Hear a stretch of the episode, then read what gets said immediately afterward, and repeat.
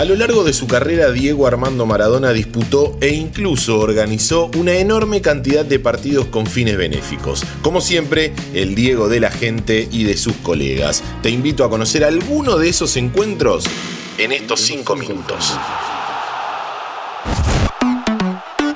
Kickoff. Hola, ¿cómo va? Les doy la bienvenida a un nuevo podcast de interés general. Se cuentan por decenas las veces que Diego Maradona tuvo algún gesto solidario con la gente que se le acercaba o que le pedía algo. Una vez, su ex compañero en Boca, Abel Alves, contó que en reiteradas ocasiones, cuando iban a jugar amistosos por el país, ellos paraban a comer en diferentes lugares. En general, eran poblaciones muy carenciadas y con mucha pobreza. Muchos chicos del lugar se juntaban a verlos desde afuera.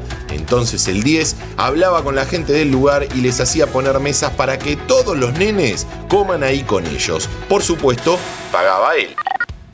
Pero no solo tuvo este tipo de actitudes, sino que también debió enfrentarse al poder de turno para ayudar, como fue el caso del partido amistoso para recaudar fondos para la familia de Juan Gilberto Funes. El 11 de enero de 1992, el Búfalo falleció por un problema cardíaco. La muerte de Funes fue un golpe muy duro para su familia y el mundo del fútbol. Una deuda económica con el sistema de salud ponía en aprietos a sus allegados.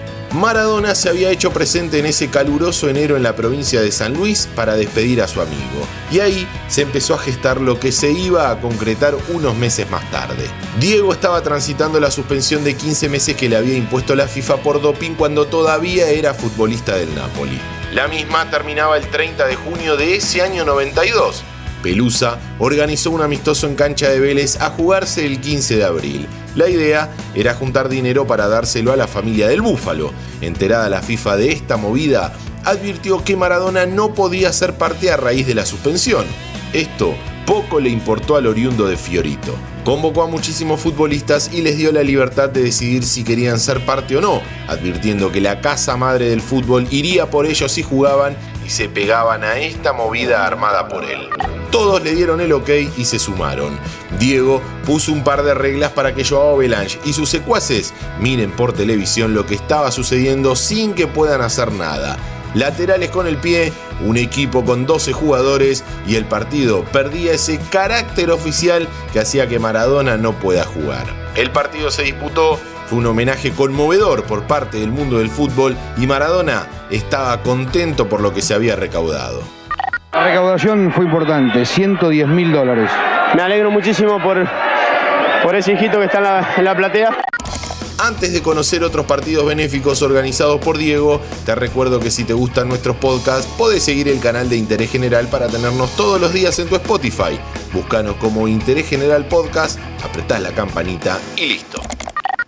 En enero de 1985, solo seis meses después de llegar a Nápoli, un compañero suyo, Pietro Puzzone, le cuenta que en su pueblo había un nene que necesitaba operarse por una enfermedad en el paladar y que su familia no tenía los recursos necesarios para llevarla adelante. Tenían que juntar 20 millones de liras para poder viajar a Francia, lugar donde se podía realizar la intervención. Conrado Ferlaino, presidente del club, se opone a que Diego vaya porque tenía miedo de que se lesione. Hacía solo seis meses que había pagado 8 millones de dólares. Maradona no solo que no hizo caso y fue, sino que convirtió dos goles en este partido que se jugó un lunes, día de descanso del plantel, porque el domingo le habían ganado a la Lazio por el torneo. Se recaudaron 5 millones de liras y Diego puso la diferencia. Años después, los cruzaron en un programa de televisión donde Maradona terminó llorando, recordando aquel partido en el barro, como cuando jugaba en Fiorito. Una fiesta notable aquí en Posadas, a beneficio del Hospital de Niños, como siempre convoca Diego Armando Maradona. El último que recordaremos es otro de 1992. El 9 de mayo viajó a Misiones para jugar un partido a beneficio del pabellón de niños del Hospital Madariaga de Posadas. Esa tarde hizo tres goles, aunque uno quedó en el recuerdo de todos. Lo hizo desde mitad de cancha. ¿Qué partido recordás vos? Mi nombre es Diego Celonca y te espero en el próximo kickoff.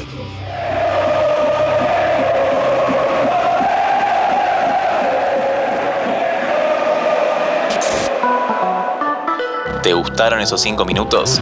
Seguinos en Spotify, activa la campanita y escucha contenido nuevo todos los días.